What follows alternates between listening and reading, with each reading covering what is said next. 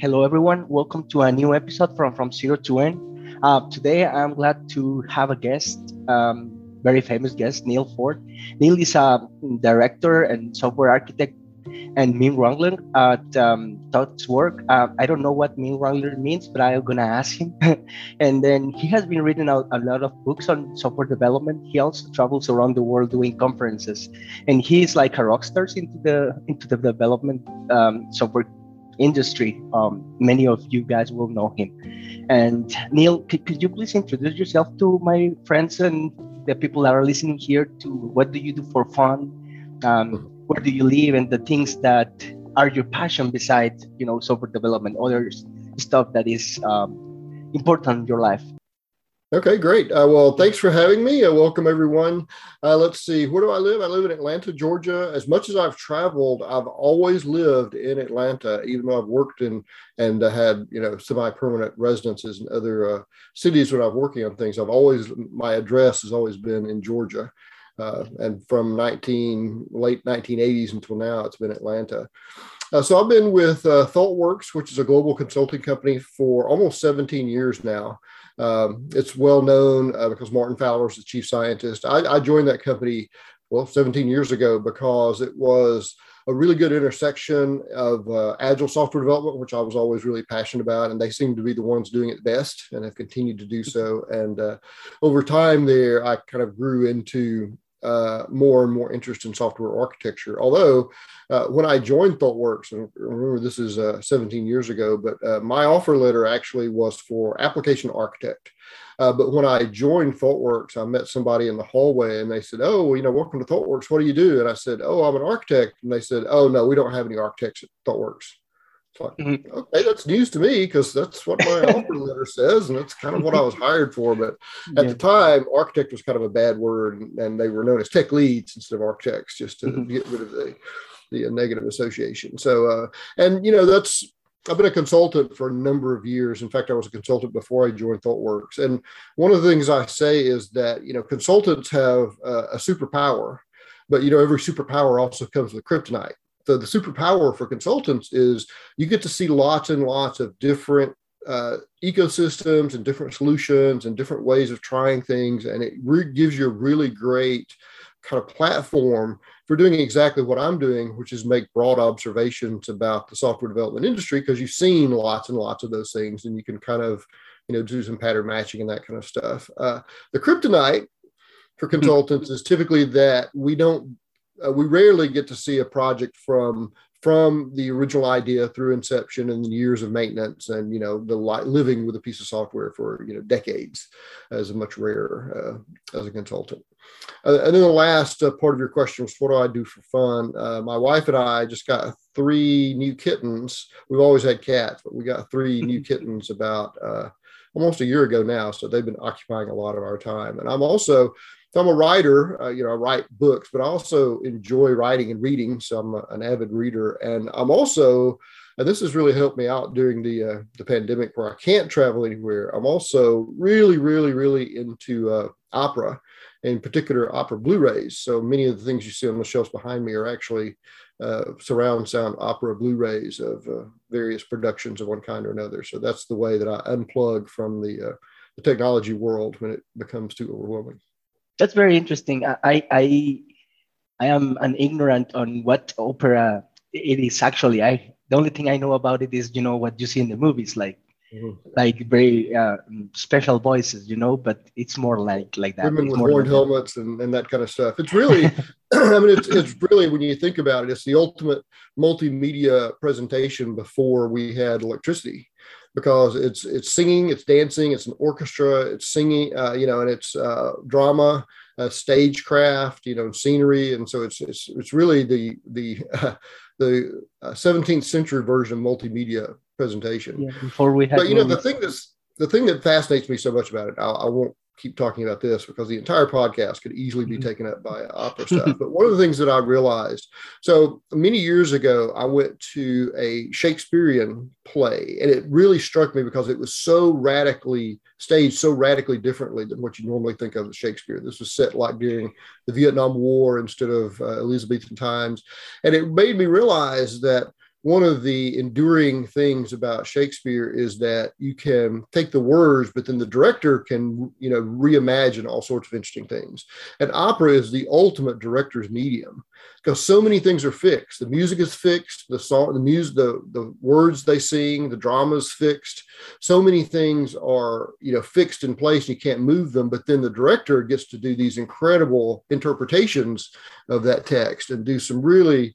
So that's one of the appealing things about seeing uh, a more than one production of, for example, uh, Richard Strauss's Salome or something, because many of them will end up ending differently not because they've changed any of the words, but they've changed some of the the action or you know how things fit together. So it's it's fascinating to me that kind of uh, uh, that uh, example of you know how creative can you be within these very very rigid uh, constraints of you know fixed time, fixed drama, you know all this uh, the fixed things. So that's part of what's been appealing to me about it. Yeah, that's very interesting about it. Now that you mention it in that way and and going back to the presentation I did, uh, you have in your biography that you are a meme wrangler. What does that mean? That's a great question uh, that I get a lot for obvious reasons. um, ThoughtWorks is one of those companies that lets you choose your own title as long as it's not like you know chief scientist or CEO or something like that. And so mm-hmm. my first set of business cards, in fact, said application architect on it because that's what I was hired to do. But then I realized at that time that too often application architect meant post useful that you spend more time in Visio and doing drawings than you do actual the work of software architecture. And I was on a, a, mailing group, and it came time to get a new set of business cards. We just changed our address or something, and I was looking for a better title. And I actually came up. Well, so a meme. Uh, Richard Dawkins uh, created this idea of a meme, and it way predates this idea of an internet meme. It's a viral unit of thought. So you know, an internet meme is something that catches you, and you can actually trace those things just like uh, uh virology. You know, travels uh, in very much the same way. And then wrangling has two useful uh, connotations. One is kind of herding, like a, a herd of cows, and and also uh, you wrangle arguments and as a way of uh, of uh, managing arguments. And uh, I was on this uh, reading list, and I had actually was thinking about meme herder. It's kind of herding ideas, and somebody on that list said, "Oh no, meme wrangler is much better," and so that's mm-hmm. where I picked up that title, and that's that's become sort of attached to my name now. Uh, but it's sort of a self fulfilling prophecy in many ways because when you think about it, when I go off and work on projects and start observing stuff and end up writing those things down into a book, that's basically what I'm doing is wrangling those memes about software development and mm-hmm. organizing them and then wrangling them and putting them out in the world. In fact, uh, typically when I publish a book, I try to put on Twitter that I've, I've wrangled another meme and here's the book that's out now.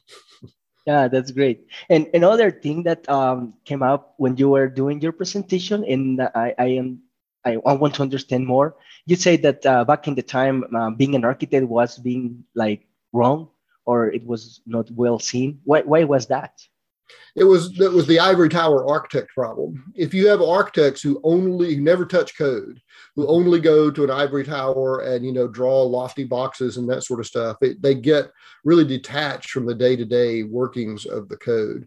Uh, what happens in organizations like that, and it still happens, but it's mm-hmm. less. Likely now because most architects are involved at least in some degree in the code, the project they're working on. Um, but this ivory tower architect problem gets uh, manifest when uh, you know they uh, they never actually touch any code. Uh, and what happens is the code starts going tactical and those architects start going strategic and those start moving away from each other because the, the tactical people they've got to solve problems they've got to ship code. So they don't have time to do a lot of speculation about you know frameworks and that kind of stuff.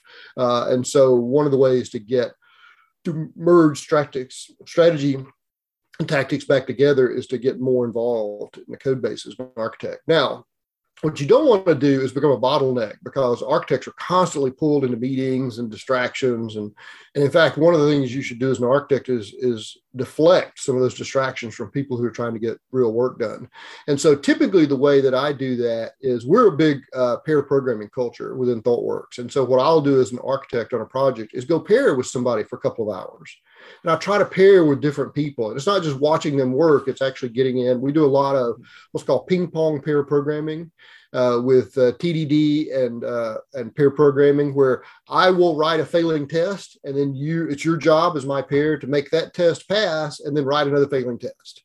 Okay. And that keeps somebody from becoming a keyboard hog and it keeps you going back and forth. And that's a great way for an architect to stay off the critical path, but then also be able to sample different parts of the code base and the front end, the back end, and the middle, and, you know, and make sure they understand the breadth of what's going on in the project so that they can make uh, better informed decisions. And that's been a general trend, I think, in our industry that architects have become a lot more useful. Remember, this is back when uh, the, the big, giant service oriented architectures were all the rage. And, you know, there's a lot of integration architecture and all this middleware and a bunch of stuff that we eventually found out doesn't really work because it's just yeah.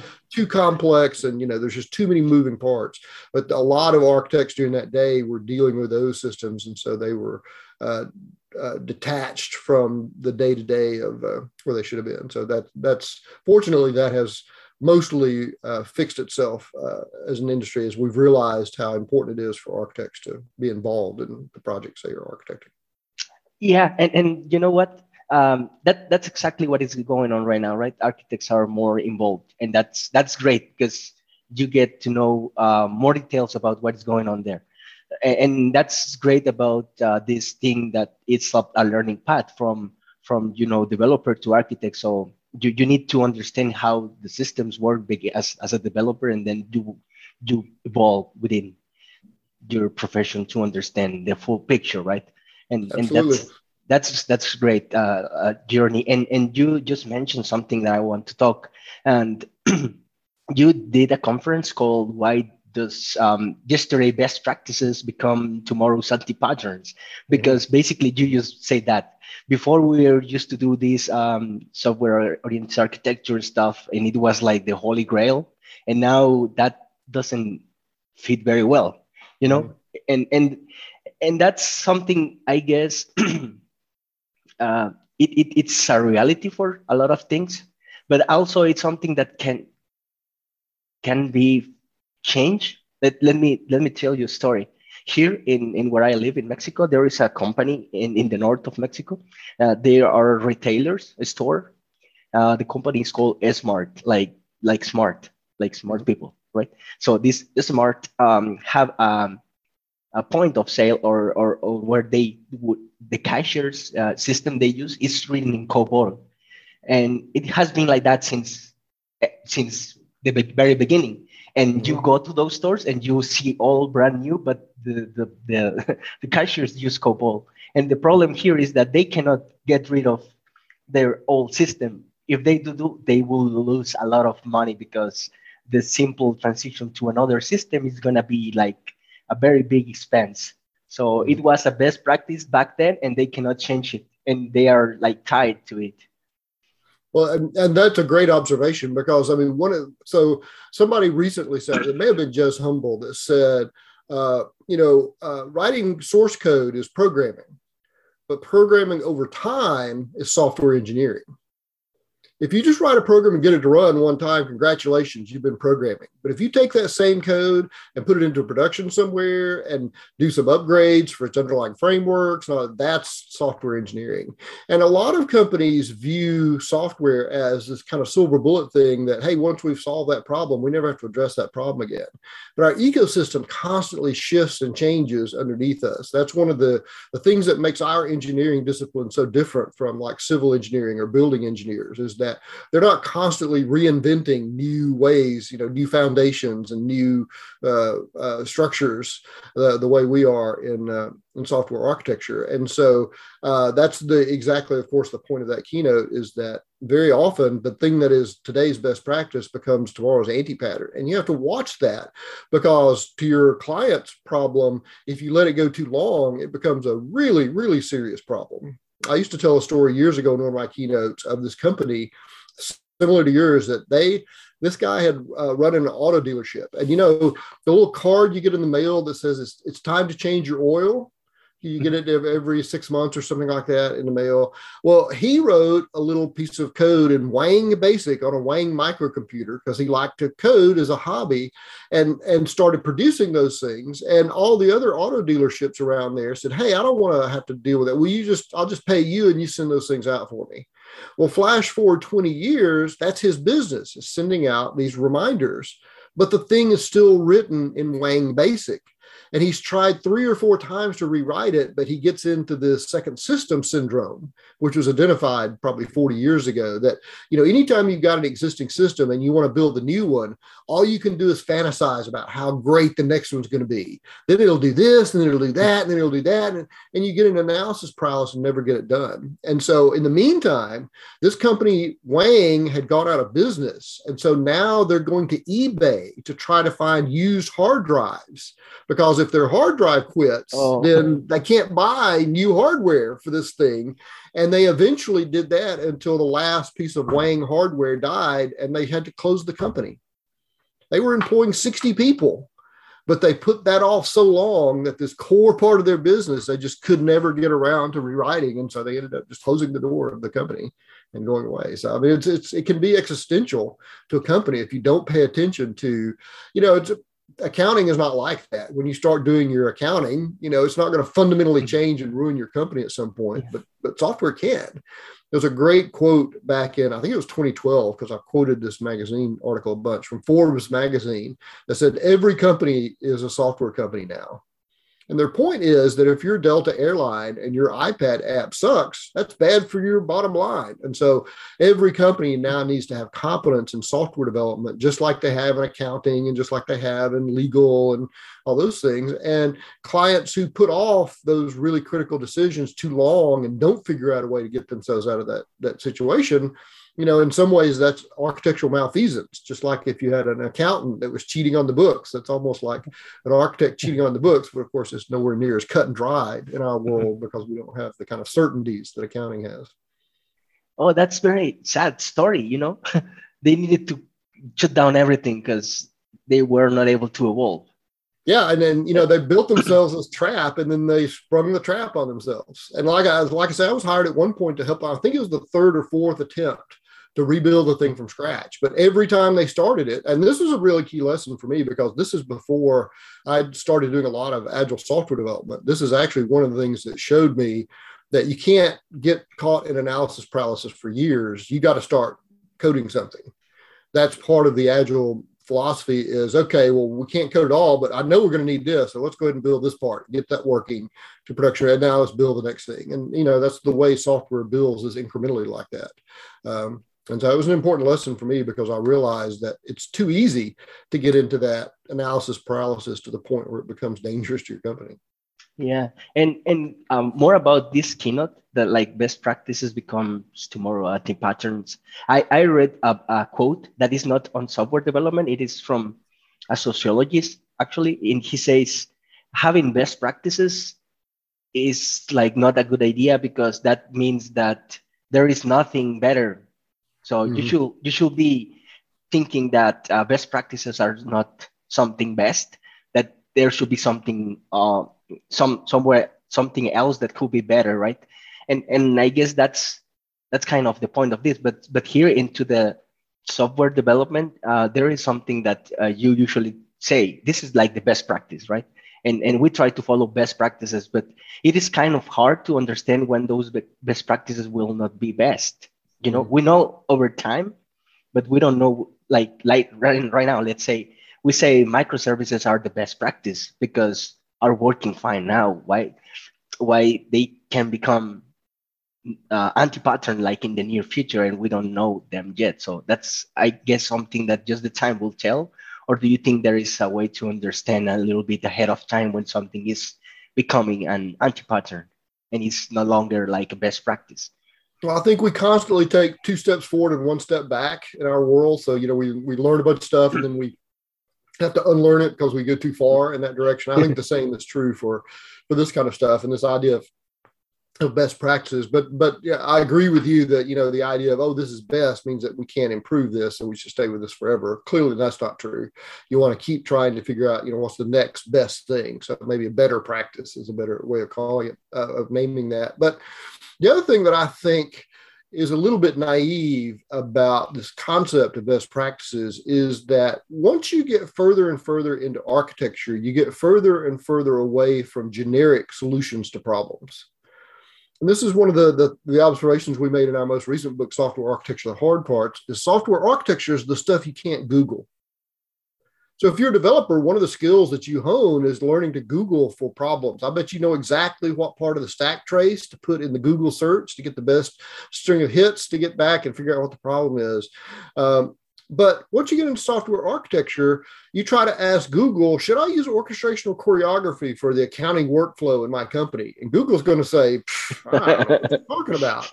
Because there's no generic solution to that problem. Because when you think about your architecture, it's this snowflake combination of some stuff we like and stuff stuff we hate, and you know, the good stuff and the bad stuff and the ugly stuff and the stuff we're having to use and the stuff with and you know, all of those are just this incredible snowflake of uniqueness what are the chances that somebody else in the world has your exact architecture and the exact problem you're trying to solve? And they solved it and then wrote up their solution somewhere so you can search for it in a blog somewhere so that you can find the solution to that problem. I mean the, the venn circles are getting tighter and tighter and tighter here for software architecture. And so part of the, uh, the whole idea of best practice in software architecture is generic advice only goes so far. So the thing that we are that preach about over and over in our software architecture the hard parts book is stop trying to find generic advice. Instead learn how to do real objective trade-off analysis within your ecosystem because that's the most important place to learn how to do trade-off analysis for you is in your ecosystem. So take generic advice with a grain of salt and see how it applies to the unique forces in your ecosystem and figure out how to do objective trade-off analysis better. Because as an architect, if you're the one who can go to management and say, okay, here are the three possible solutions here, I've done trade off analysis, here are the good and bad of all of these, you decide. That's a great service as an architect because you tried to tell them both the good and the bad of all these things and let them move forward because there are no silver bullet. There's never going to be one of those solutions which is all good and no bad. And so now it becomes this trade off evaluation of how much good and how much bad and the better you can hone that skill, the, the more valuable you are to an organization. Yeah, that's great. And and in the podcast with Mark, we talk about the trade-offs. You know, it's kind of uh, something that architects should be uh, aware of. Like you cannot have everything. It's something that is sometimes is not possible.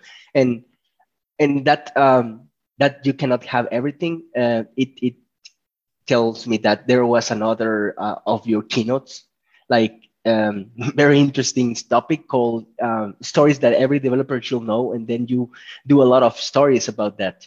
And mm-hmm. And there is this Chandler project where there were no constraints at all, right? Mm-hmm. There were nothing, neither money, neither time. They have everything in in the world to do the best project ever, and that need need that never happened. Mm-hmm. And and that's I guess that's that's the the a good example of why you need to have trade-offs right? Oh, absolutely, yeah. And, and that's the perfect example. There was actually there's a great book called Dreaming in Code that that talk mm-hmm. is based on. But I warn software developers if you if you read that book, you'll get trigger warnings all over the place because you'll start screaming at the page, "No, please don't do another meeting. Not another. Oh, they're doing another meeting. Oh, please just write some code." And so, but it is very much that it was a project that had no monetary constraints, no time constraints. You know, they could build anything they wanted, and they ended up just analysis processing themselves into building nothing for over a decade and blew through millions and millions of dollars and, and eventually had nothing to show for it. I mean, not even any useful code whatsoever that came from it. So it's a, a classic example of, uh, of, of, that yeah. now analysis paralysis leading nowhere. And, and another thing that I like a lot about that keynote basically is that you explain the story about null why we can have nice things you know and i never thought about it until you mentioned it into this keynote where null is something that we are carrying since the very beginning of the history of programming right mm-hmm. and we need to learn to live with it and write code but it was because something that was needed in the past was yep. carry on with us till now, right? Yep. Ultimately, the punchline on that one is that uh, Null is there for backwards compatibility to the very first language that we ever use, which is Fortran. So every time we build something, we always have to be backwards compatible, and it ends up compromising in serious ways the thing we're building because we're always trying to be backwards compatible to the old stuff that was there before.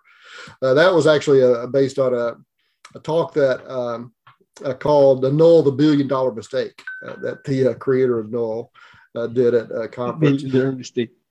But you know, it's, it's fascinating because you know zero is another one of those things. Somebody had to invent zero. You know, it wasn't you mm-hmm. know somebody had to recognize that that existed. And same for null. You know, you never think about that as a programmer.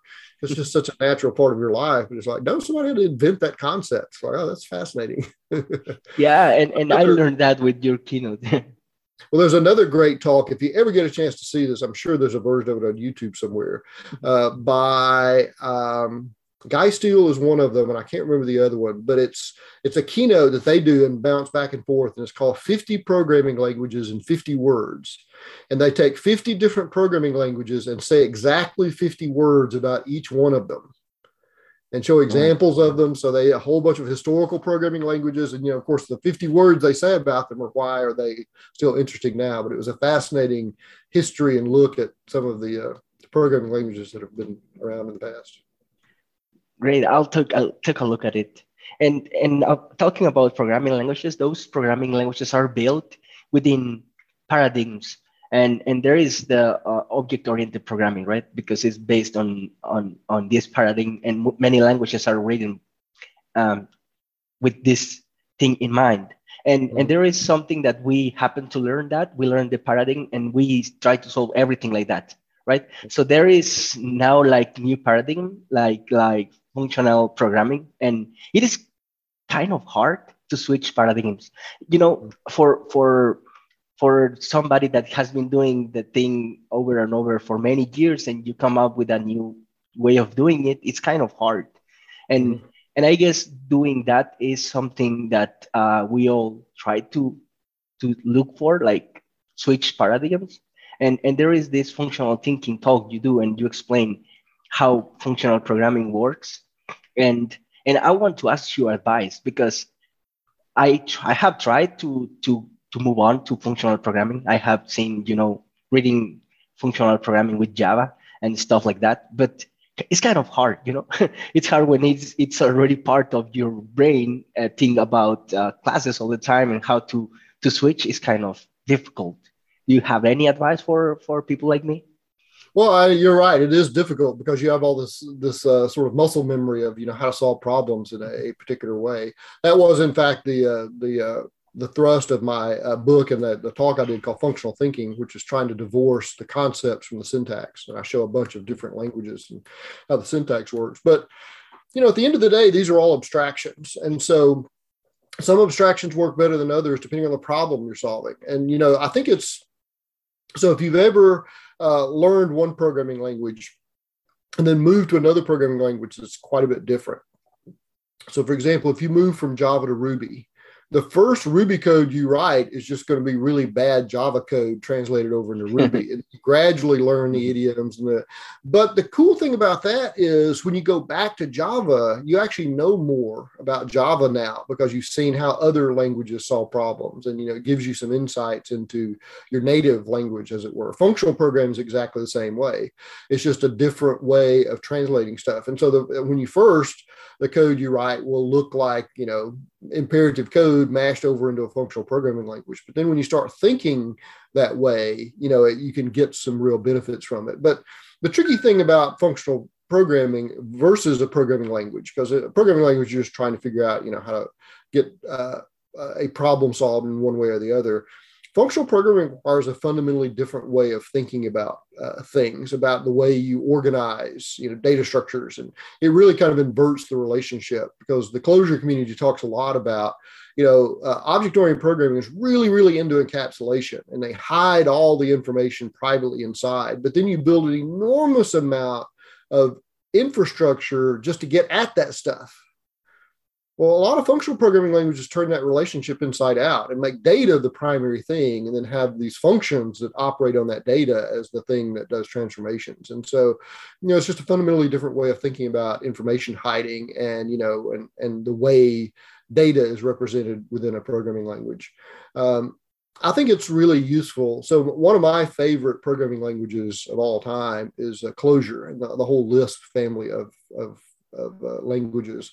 Because when you really understand how those work, you know, there's a certain kind of internal elegance about how those languages work. And it definitely, you know, will make you a better uh, programmer in other languages but you know the functional languages are so different than our native languages so you know Clojure is all parens and lisp and scala is all you know half c half java half uh, c++ yeah. and and uh, erlang is its own you know other thing so it, it's much much more difficult translating both language and paradigm uh, when you're moving over to functional programming. So I think the best thing to do is pick your native language because they all support it now. Java, .NET, they all have functional constructs and start trying to use those more and more. So every time you start to iterate through something, think, no, what is the why am I iterating through it? Because that's really what functional programming is trying to get at is not the operation of iteration. What do you want to do as you iterate? and just apply that and as a map and then you're done so i think getting starting to try to use some of the data structures et cetera in your native language is the best way to kind of uh, build your muscle memory for you know different ways of thinking about problems yeah that, that's what's one of the things i do I, I usually use the streams and and then work with the data on that but but i was mm-hmm. thinking more on the like building a whole whole application on functional programming which I guess is something that it's kind of hard for me to understand how it's going to be. You know, but I guess this functional programming fits very well within the microservices because uh, it is going to be like a very specific small thing that you can do all functional, right? Yep. In fact, it, it really supports this idea of microservices of having poly, polyglot environments. So you you know different programming languages. So you know one microservice may be written in Erlang or Scala or Go, and another one may be in Java or .NET, and they can peacefully coexist because they are so decoupled. So it, it really opens the uh, door to you know uh, is this problem is it worth adopting another language to solve this problem? Will it save us enough time and effort than trying to hammer the solution into this old language? And the classic example I gave to that, it's not about languages, but about databases. I worked with this big giant uh, company and uh, they had Oracle was, you know, had Oracle licenses uh, uh for everything. Oracle was the, the golden hammer. And they were trying to do this uh, um, social network graph thing. And I think they finally got this query in Oracle to run in like three and a half days of constant running. And then they switched over to uh, Neo4j, which is a graph database, and the same query ran in less than half a second. And that was the indicator to them that, oh, maybe we shouldn't try to cram every solution into this one thing like a database or programming language that, you know, there may be astounding better uh, uh, trade offs somewhere else if you are aware of them. And so that's part of you know, as an architect, I think it's important. Uh, we, we talk about breadth and how important breadth is of, of understanding what languages are best at what things. You know, should you choose a different language or different paradigm? And, you know, will it make something uh, significantly easier, you know, enough to justify the uh, extra complexity? It's a classic kind of architect trade off. Uh, you know what? Now that you talk about it, uh, there is this thing on ThoughtWorks, the the radar, the technology radar, where um, everyone in this industry should be aware of it because uh, you you can see there all the things that are becoming a trend and why they are becoming a trend and if they stick or not. And I mm-hmm. guess it's great to to be aware at least that those things exist. So the next time you have a problem, you go and and you know visit the red the radar and you see okay I I, I may use this thing called React, right? Mm-hmm. And and and that's why because it has been popular enough to stick within the radar, right? And yep. and you you have a post on your page called uh, "Building Your Own Personal Radar." Mm-hmm. Can you explain a little bit on, on why that idea? Yep. So uh, the thing you're talking about is the, the ThoughtWorks Technology Radar, which is at, at thoughtworks.com slash radar is always the most current one. That's a, a, a, an interactive website that we build out twice a year and here's some insider info for the people who listen to this podcast. We're going to gather uh, uh, again in mid February to put together the next edition of the radar. So, six weeks after that, uh, uh the next edition of the radar will be out or so. Uh, and it really is this uh, crowdsourced across all of our projects. You know, what things look really hot? What things should you try to avoid now because they're past their prime? That's what we call our hold ring.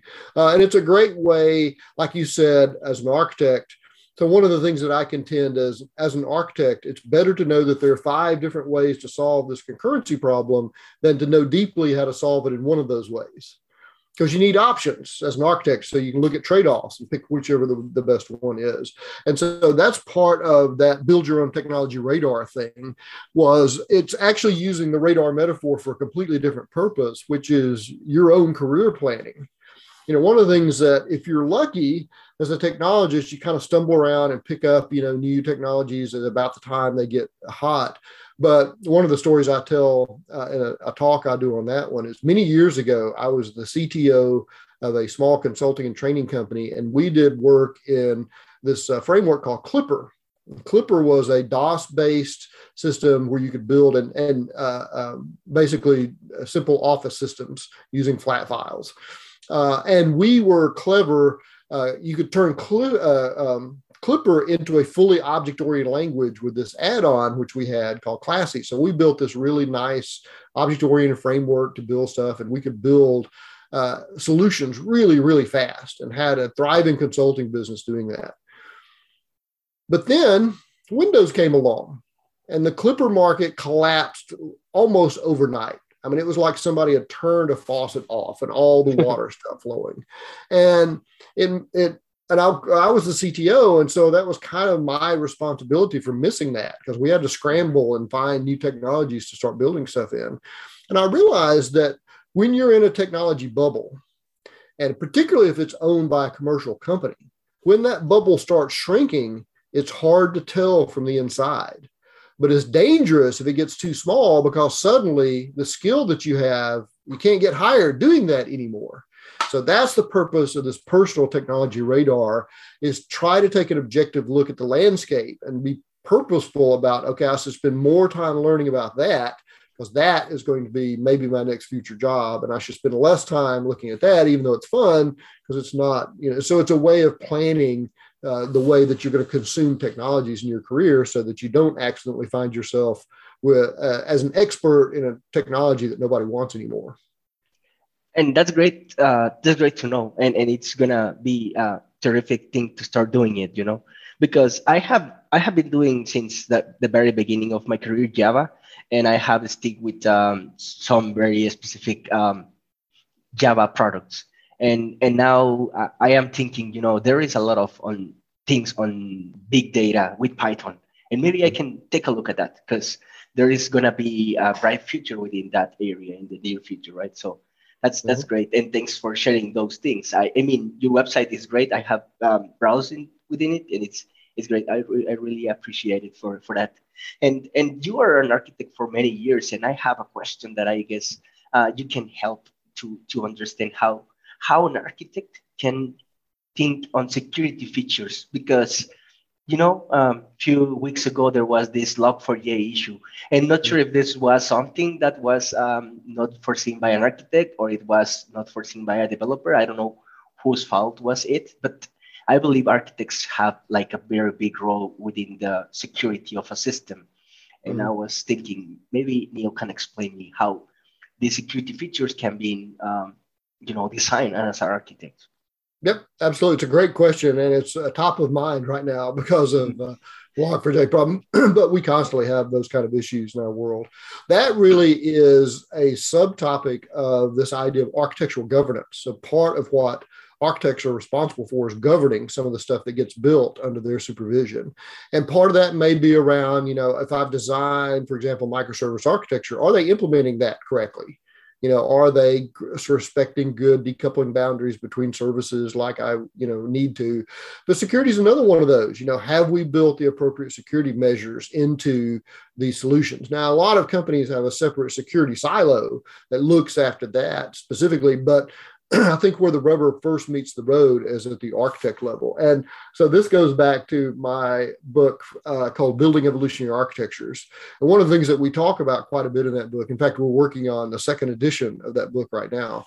Um, one of the things that we talk about in that book is this idea of automating architectural governance. And so this is actually, uh, and you know, our approach to this subject is very evolutionary in and of itself. So this is one of the observations we made. Uh, I don't know if people really appreciate how much Kent Beck has completely changed and molded our software development engineering practices. Because back in the, so let me give you three examples. Back in the early 90s, uh, the common practice on just about every software project was a big giant integration phase where everybody worked in isolation and you got together at the very end of the project and integrated all the code together. And not surprisingly, that was a nightmare. And it turns out the bigger the project, the worse that integration phase was. Well, Kent Beck and the guys and, and uh, uh, men and women who created extreme programming invented this idea of continuous integration. As soon as you get something done, let's go ahead and check it in and get it integrated with all the other stuff because they had observed hey, on projects where we were more aggressive about integration, it seemed like there were fewer headaches. But there was a deeper thing there that we only discovered years later that if you're doing continuous integration versus the integration phase, not only is the incremental work smaller, the overall amount of effort you spend on integration is smaller in continuous integration. Because if you let all these changes build up, then you get this combinatorial nightmare that you have to untangle to do all those merges again. Of course, I'm a consultant, so I get to see a, a, bunch of terrible projects. We had a client not too long ago that had a feature branch in version control that was over a year old. They mm-hmm. decided to throw the code away and re implement it rather than try to get that merge to work because they realized this would be months of trying to merge this code into this other branch. And so the, the, the power of automation and incrementalism is the thing that Kent Beck really introduced. Well, fast forward to the early 2000s and operations. What do you have? You have operations people running around, applying, installing operating systems by hand and patches, and things are constantly falling through the cracks. Security problems, primarily because, oh, we forgot to patch one of the machines, yada, yada, yada. And how did we solve that? We automated it. Automated machine provisioning means that all the machines look exactly the way you want them to and things stop falling through the cracks. Well, that's exactly what we did in the evolutionary architecture world because what do we have with architectural governance right now? You have architects running around trying to do code reviews and architectural analysis, and important things are falling through the cracks. How you fix that? You automate as many of those things as you can. So that's toward this idea of automating security checks. So one of the things that you build into continuous integration or deployment pipeline are these things that we call architectural fitness functions, which are basically unit tests for architectural concerns. And one of them, or a handful of them, may be around security concerns about, you know, does this have, is this a known security vulnerability? Now, as an architect, you're probably not going to uncover the root cause of the log4j problem, but you can react as soon as the industry realizes that that is flawed. Where does this live within my ecosystem? How quickly can I get it replaced? And can I make sure that this version doesn't sneak back into my ecosystem? Those are all aspects of architectural governance that you can do. And in fact, you can automate many of the steps toward that. So I think that's just the natural evolution of engineering practices is learning how to automate uh, more and more things. That to me is the one of the great lessons of software engineering is incrementalism and automation are the two main forces. And if you can figure out a way to convert something to that then you get benefits. Yeah that's that's great. Then then i'm kind of aligned with that because as part of the continuous integration we have this uh, you know malware scans and then sonar cube so it runs within the code and it tries to help you to spot some some those kind of things you know so it's it's great then so to know that you're already using fitness functions on your project, whether you call them that or not, because that's exactly what SonarQube is: is a bunch yeah. of architectural fitness functions looking around complexity and coupling and that those sorts of concerns. Yeah, and and what, what, that was something I wanted to ask you about the fitness functions, but you already explained that to me, and that that's great. And another of my questions that I had on the top of my head it was, um, as a as an architect, there is um, something that you need to to look for and to look how many concurrent users the application should have or should support and stuff like that. So how do you estimate that?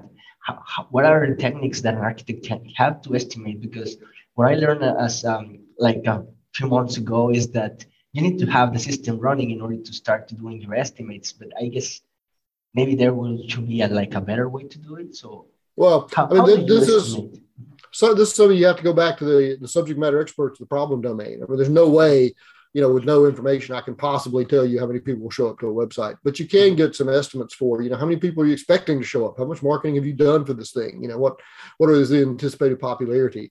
But I think it's uh, and toward my future my previous comment you know pick a good baseline for what you think it's going to be but then start measuring it right away and see if your assumption was correct and you know start retrofitting it if it wasn't as much as you can. Uh, i think the google philosophy is, is is designed for 10 times what we expect it to be but then plan on replacing it before it gets to 100 times what we plan for it to be in terms of scale or performance or something like that so that's probably not a bad rule of thumb, but that's where domain expertise really comes in, uh, mm-hmm. uh, becomes important.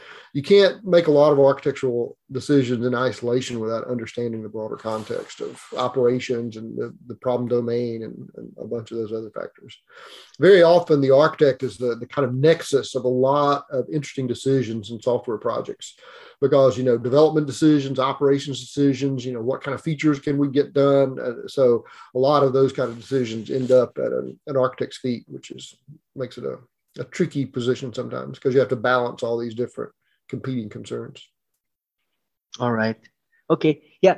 And and i was thinking on that basically because uh there is this usually a need for for having the correct amount of infrastructure for your application to run under certain circumstances. And the architect should be able to understand how how how to size the system you know? Mm-hmm. and and that's one of the key skills that i i think i i need to learn and to understand how to do.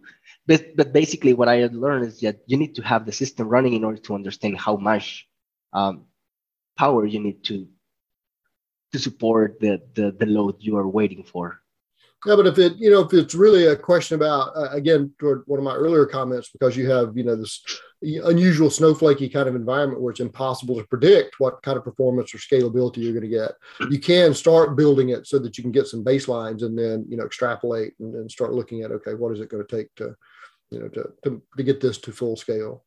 But, you know, that's uh, one of those areas of, uh, of increasingly intense expertise in architecture is exactly that kind of you know availability and scale. Uh, just like search engine optimization is its own specialized skill. Um, so I, I, think that's a it's one of those things that uh, they're building more and more techniques all the time to do that. Yeah. Okay. And and that other thing that I was thinking and I, I learned from one of your keynotes is is this word called feasibility. That means should we do something or not? And mm. sometimes the, the answer can be no, right? And we can save lots of time and money.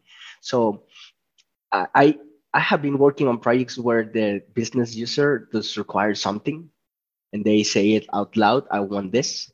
And then when I ask why, they don't know why. And sometimes uh, asking the questions it will help you to, to understand that maybe that's something not needed and then if it is needed is feasible to do it or not because sometimes that's um, that's something which will speak up right? So h- how do you help um, the the people that is looking for something to understand if something is feasible or not? That's a great question because it's it's one of the common illities we get in software architecture is feasibility. And this gets back to what i was just saying that very often the architect is the center of a whole lot of important decisions where you know that's that's where the decision gets resolved. And i think it's important for architects to learn the word no because when you're brought something that seems like it's going to be just about impossible. Your instinct as an architect is, well, let's see if we can get it done. You know, maybe if we work some overtime and, you know, if nothing unexpected comes up, because, you know, when was the last time something unexpected came up on a software project, except every single time. But, you know, if none of that ever happens, then maybe we can squeeze it. It's never going to happen. So you're much better off. One of the, the best lessons I learned from ThoughtWorks project managers is deliver bad news as early as you can because if you put it off, It's just making it worse because you don't have time to make contingency plans. And so that's why I think feasibility is important. When a business person comes to you and says, Well, I want this thing, and you say, Why? And they say, Well, why does it matter why I want it? Say, okay, well, that's great. But to, to get this, that means you don't get this. And so let's talk about trade-offs. Which, which, would you rather have? Would you rather have three of these or two of these? Or and so get it into trade-offs. Uh, you know, it's one of the things that we talk about when we go to uh, customers or domain experts and ask them about these architecture abilities like scalability and performance, et cetera. You can give them this three column list and say which of these you want and their answer is always going to be, well, we don't want all of them.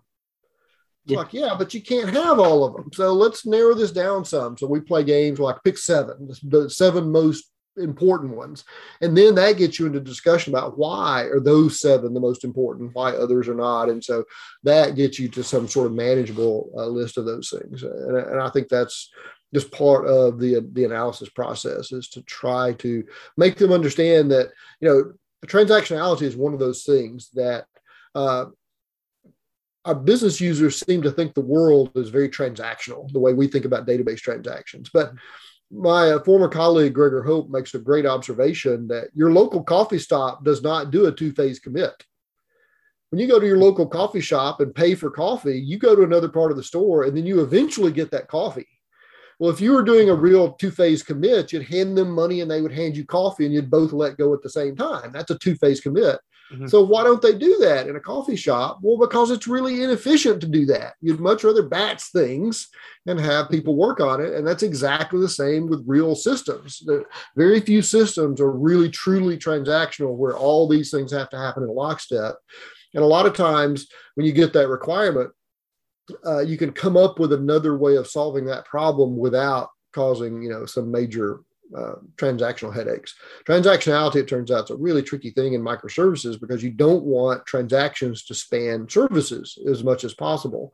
And so that sometimes changes your decision about how you put together workflows to try to avoid that. And whether you're changing the granularity or changing the organization of how you're uh, requesting or processing stuff.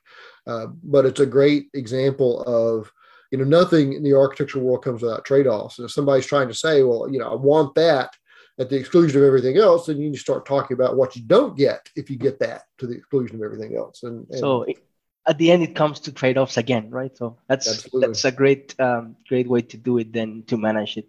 And then yeah. um, there is something that um, that has happened the last years, right? The cloud computing, and this has been changed the way that we do development, right? Uh, and and we do systems and basically because it it removes a lot of the things that um, were problems right as you you mentioned on one of your keynotes about pets.com where they had this amazing uh, marketing campaign and smell uh, melt down their servers right mm-hmm. and now with uh, if that could happen right now with cloud computing with elastic servers you you will not have that problem, right? So mm-hmm. cloud computing changed the way we develop and we do create systems. So I, I want to to understand um, what do you think is the future of cloud computing? Do you think everyone is going uh, that way, or do you think um, it's gonna be like not every every company will go to the cloud? Well, it's it's it's very much going to depend. So I mean, you know, cloud is great and it gives you some nice benefits like on demand elastic scale, but there are a bunch of negative trade-offs too. Latency, startup, availability. You know, if you're trying to build a really high performance system, it's hard to build that on the cloud. You can build high scalability, but high performance is tough because of latency and connectivity. And as it gets back to the kind of things you're building. So I think for the kind of you know shuffle data around systems that most businesses use those will obviously move to the cloud because it you know nobody benefits in that case of owning your own infrastructure et cetera. Uh, and so it's just easier to let amazon handle that stuff for you. But there, there are always going to be cases where you gain business advantage of having on-prem or hybrids. We're seeing more and more hybrids of on-prem for high performance and cloud for scale and on-demand scale. So but you know it's not to me, uh, part of is I've been around for a while, and so I've seen paradigm shifts come and go, and every new one that comes along is going to be the last one. this is going to be the one that we're going to ride into the sunset forever. Ever is. So, you know, yeah. clouds coming along, but then something else will come along and you know something else will come along so and you know the thing about cloud is to me, it's not a fundamentally different way of thinking about architecture. It's just a different way of deploying our code. And the, the reason I can say that is if you look at our fundamentals book, this whole second section is all these different architectural styles. You can implement almost all of those styles on top of clouds and serverless and, and those kind of ecosystems. So there's nothing unique about that architecture. It's just unique about where you're deploying your code into those ecosystems and you know which frameworks you're taking advantage of and what capabilities et cetera. Um, i think we're uh, the cloud stuff so there is a an arms race going on with cloud providers right now. And, and and it's really important. So there are two interesting models that they're looking at the relational database model and the j2ee application server model. The relational model in, in the cloud vendor's opinion did it correctly because you know there is an ANSI standard for SQL, but it's so weak that every database vendor has to build their own custom proprietary extension so that if you get Oracle, hmm. start building a lot of stuff on it, you're stuck in Oracle forever, regardless of whether there's an ANSI standard language underneath that or not. The J2EE folks messed up because they allowed a good open source standard for J2EE. As soon as that standard was published, the market for application servers collapsed into open source commodity. Boom, overnight. They used to charge thousands and thousands of dollars for uh, licenses for WebSphere and WebLogic and all those things. As soon as the J2EE spec came out, open source ones came out, and that entire commercial market collapsed. The cloud vendors watched that. And so now they realize that subscription is the way to go. They want everybody tied into a permanent subscription. And so they want you on their cloud. So they will do all these things to entice you to come to their cloud because they realize once you're on their cloud, it's really hard to move off and it's recurring revenue, which is what you don't get if you sell shrink wrap software. And so that's why you see so much effort by cloud vendors to try to entice people now because they realize that, hey, if we could get all these captive audiences, that's great cash flow for us, you know, into the future. And so they're they're really competing tooth and nail to try to win uh, people onto their cloud platform. But of course, like all these things, all of our clients past a certain size are using multiple cloud platforms for strategic reasons. So some is there and some somewhere else. And so, you know, it's like all things in architecture. There's never going to be just one thing. It's always going to be a combination of things. And if they're smart, you use the combination strategically and not arbitrarily. And and that's that change in the in the pricing model from licensing to subscription. It, it has helped them to do like those crazy cheap numbers, you know, because you can have like a decent infrastructure by a, a small amount of money. Mm-hmm. And, and, and, and I was thinking that uh, like, like a paranoid guy, like uh, they want everyone to go to the cloud. Once they are on the cloud, they, they cannot go out of the cloud and they can increase the, their prices because they can. I mean, mm-hmm. nothing prevents them to to to double or triple their their their price because you are uh, as you say you are a captive audience and you cannot go away. Look at oracle. I mean oracle extracts enormous licensing fees from their clients and their clients can move to SQL Server anytime they wanted to. But every time they look at that choice, it's like, oh, that's going to be way more expensive. We'll just pay the tax to Oracle for the licenses, and that's that's where they want to be with the cloud vendors. Absolutely, no question. That's that is the sustainable business model. Yeah. Uh, Microsoft, if, if they could change history, would have gone back 40 years ago and made all software subscription based because you know the office suite just showed the the futility of trying to keep re-releasing software because at some point it gets good enough it's like i don't want an update but for them to keep getting money, they have to keep selling updates. And at some point, it becomes actually an anti pattern because you know you're getting this bloated, awful software that you don't even want anymore. I want to go back hmm. three versions; it was better, but you know you're stuck on this treadmill. So that that's the solution ultimately that problem of cash flow is everything subscription based. Yeah, and and that that cloud computing changed a lot. I mean, for for for companies and for uh, you know people like they, they don't own a company, they can start building an infrastructure without spending a lot of money. And I guess this cloud computing has helped a lot with the um, startups, right? They don't no need question. to have amounts of money to to do that. So, uh, and and there is something that I want to go back about the the the stories that every developer should know because there is one that talks about reuse, and I was seeing reuse as one of the key um, benefits of being a software developer that you can reuse stuff. I mean, you don't have to reinvent the wheel; it's already invented, so you reuse it. Uh, but now with that uh, stories every developer should know i i i understand that it's not something that you should do always you know and well, i want it's actually something we teased apart as to why you would do it in the software architectural hard parts book so uh, reuse is a classic example of uh, what we call in our fundamentals book the first law of software architecture that everything in software architecture is a trade-off. And we have a corollary that says if you think you found something that isn't a trade-off you just haven't identified what that trade-off is yet. And reuse is a great example one of those because almost every company thinks oh reuse is purely a force for good. But there are two important things in reuse and everybody gets the first one and everybody misses the second part. The first part is abstraction oh, look, I can use this code in these extra places because it's an abstraction that's useful to me. So I should abstract that code out and try to reuse it somehow. But abstraction is only the first part. The second part is volatility. How often does that code change? Because, and this is another great example of those trade offs, you hear people constantly say, oh, we want to build really decoupled systems. And you also hear them say, we want to achieve high levels of reuse. Well, you know how you reuse something right, you couple to it. that's kind of the definition of coupling and reuse is that's how you reuse something is create coupling. So you cannot have both those things of highly decoupled and a whole lot of reuse. And so the real trick to using uh, of effective reuse is not just abstraction but low rate of change. Because if I have something that changes a lot and a whole bunch of things use that, every time that changes, everything else has to stop and incorporate that change. And that makes your architecture brittle because now every time that changes, we have to stop and see what broke because that thing changed.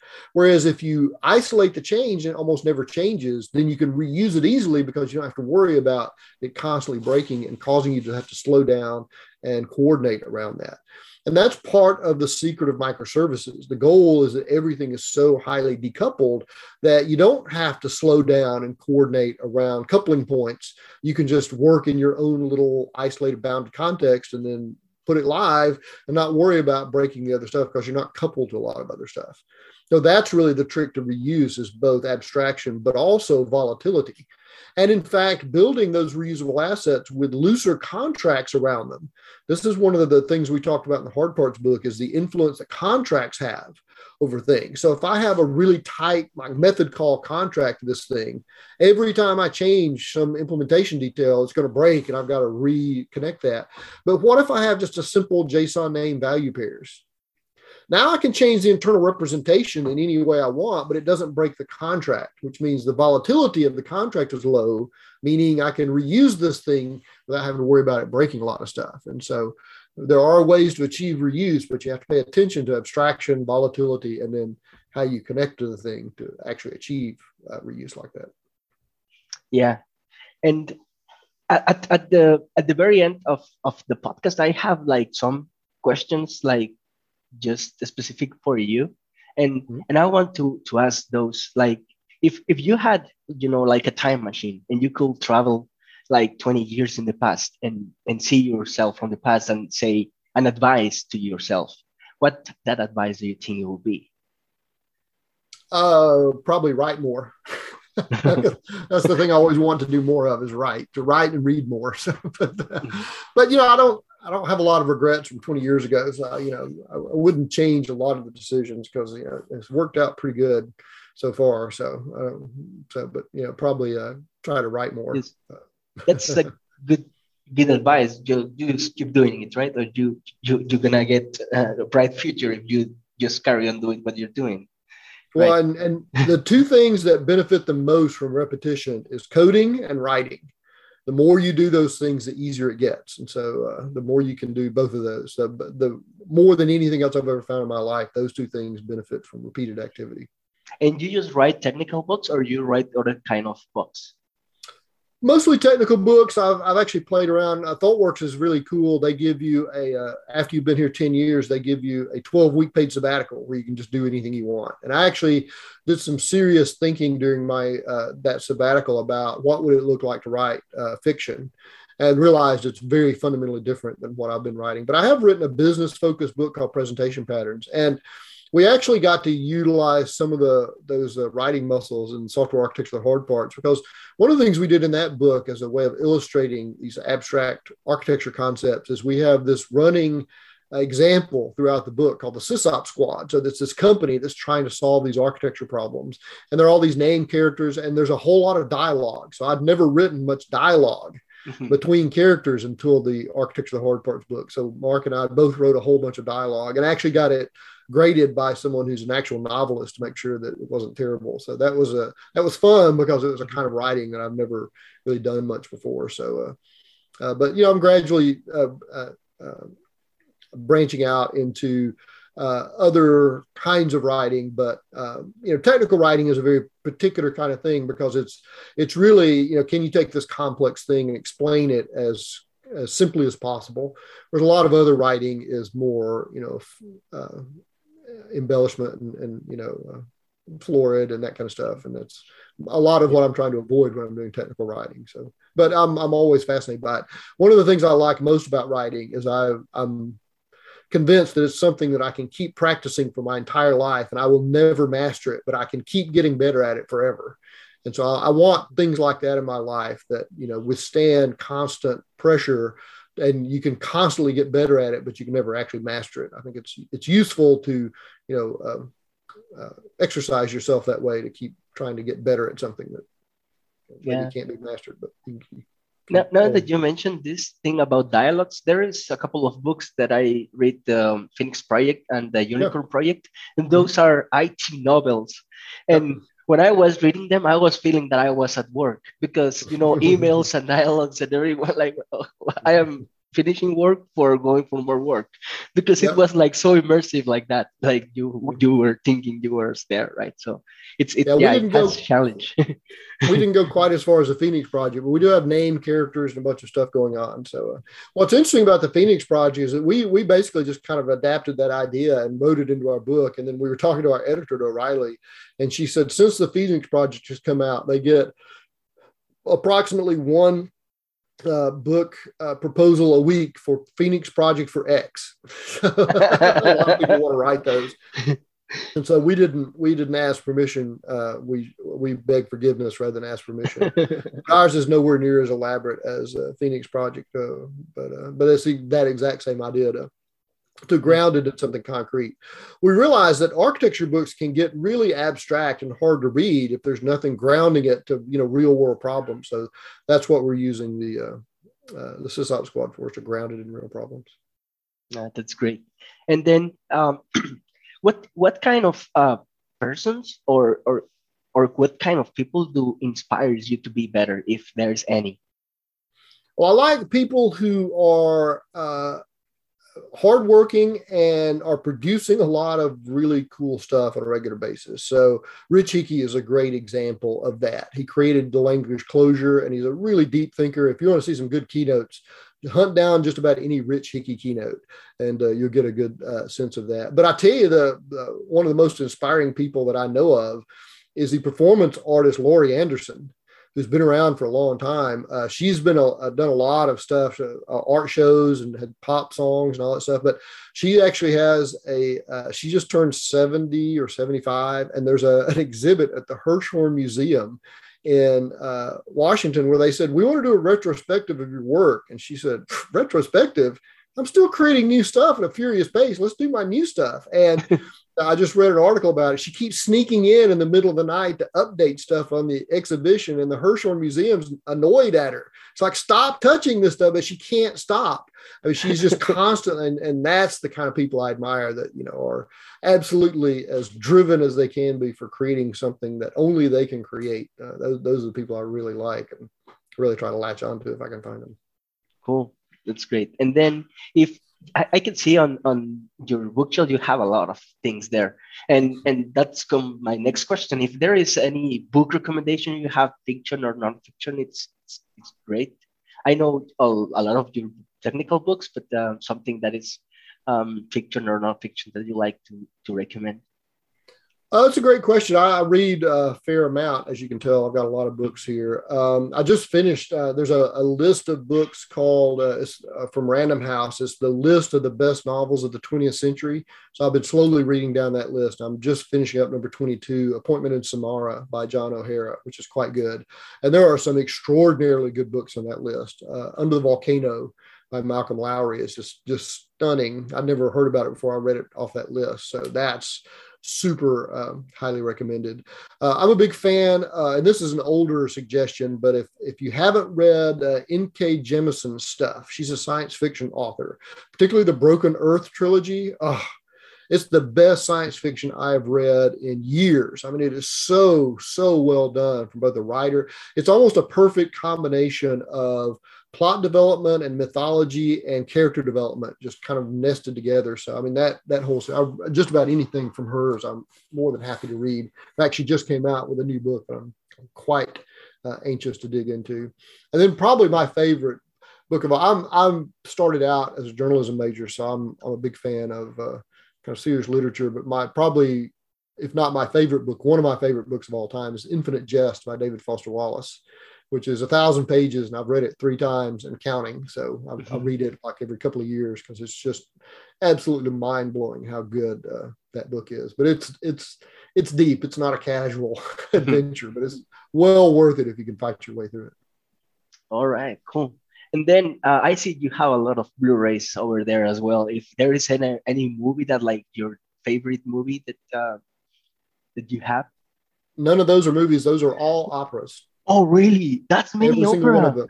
Oh, Every boy. single one of those.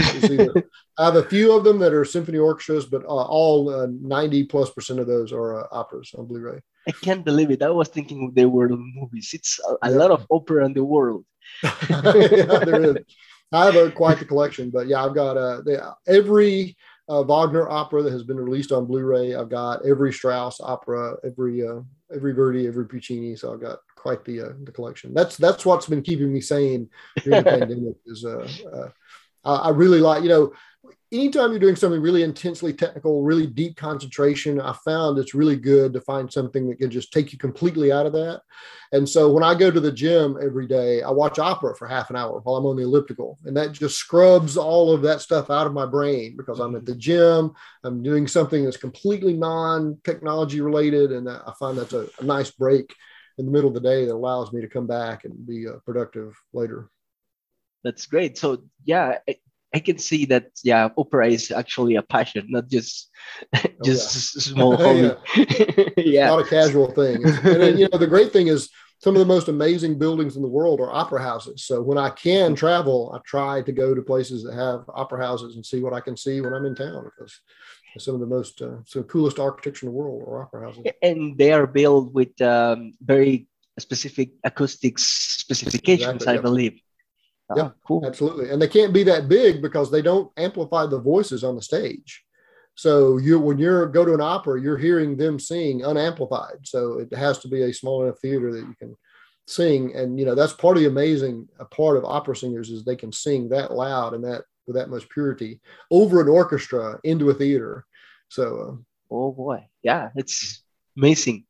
Mm-hmm. Yeah, now I understand why it's fashion. It's a lot of things like happening yeah. at the same time and that's great and yeah. then uh, going back to, to the to the to the question is, is, there any any movie or tv or something that that you like to recommend me if if, if any uh, you know i've seen all the stuff that's streaming recently i thought mm-hmm. dune was well done the most recent version of dune i thought that yeah. was very well done much better than the david lynch one from the uh, in the 80s, which was yeah. way too campy. Uh, I thought the new Matrix movie was very well done. It was very self referential. So I, I, actually quite liked the Matrix uh, uh, Resurrections. Uh, so that was that was pretty good. Um, and you know, I've been watching you know random streaming stuff, but nothing that I'm super passionate about. I don't. I try not to watch much of that. I try to do uh, something more enlightening if I can. Cool. And then what about music? What music uh, is just opera the thing that you like, or is uh, do you like other kind of music? No, I'm really, really into music. So for a long time, I was really, really into progressive rock uh, from the 70s. That's when I grew up. So Jim mm-hmm. bands like Yes and Genesis, and Emerson Lake and Palmer, and and Rush and, and, bands like that. And I still like those, but it's mostly now. Uh, and I, am really into jazz as well. Love Chick Corea. Saw Chick Corea live a bunch of times. Saw Return to Forever, his band live a bunch of times. Uh, mostly now, though, it is uh, symphonic music to go with the opera. So Mahler, I'm a huge Mahler fan, and pretty much anything from the Romantic era into the current day. So I'm a huge, huge, huge Philip Glass fan. In fact, I have uh, at one point had every single uh, uh, recording that he had released, which was like 80 or something uh, CDs at some point when I still had a bunch of CDs around here. Uh, and I've seen a bunch of uh, Philip Glass world premieres because uh, he's still living. So, uh, but mostly symphonic music these days. All right. And it is is there like any podcast or YouTube channel or something that you you you listen to or you follow? So there are a couple of rec- recommendations I make. I'm a, a, semi-regular host of the ThoughtWorks Technology Podcast, which is at ThoughtWorks. Uh, we mm-hmm. it's always technology topics, but sometimes random stuff. It's just stuff that has come up. Excuse me. My uh, uh, co-author Mark, I'm sure he talked about his uh, Architecture Mondays thing. Yeah when he was here, but that's an absolutely uh, golden resource. And probably what he didn't tell you is that I'm taking partial credit for him creating all those Architecture Monday things, even though I haven't lifted one finger to help him build any of them. You because back, two years ago, he said, I'm going to do this. And I said, There's no way you'll ever keep that up. And despite me, he's been keeping it up. So every once in a while, I re remind him that, Oh, you're going to give this up soon. And that keeps him going. So, yeah, thank you for that. Because, yeah, that's a, a, great resource for everyone. It is. and Mark, Mark has one of those people that has, you know, buttons on his head. So you just walk up and push the button and get him to do stuff like that. So. All right, cool. And then uh, to, to end the podcast, is there something else you want to say? No, it's been a real pleasure. It's a, it's nice to get to have a uh, you know a, uh, a substantive conversation uh, about uh, stuff that's technology, but not just technology stuff. So uh, I, I, greatly appreciate it. It's been a lot of fun. No, I, I appreciate your time. It has been great. I I, I love the, the, the time you spent with me. It was great. I learned a lot of things, and I appreciate your time. It's you're very humble to say yes to uh, to somebody you know you don't know. Yeah. thank you very much. So, so yeah, thank you, Neal, for that. And it has been the end, guys. Uh, thanks for listening. I hope you like it. If you like it, please share. If you don't, do it anyway. Um, and that's it. Talk to you later. See ya.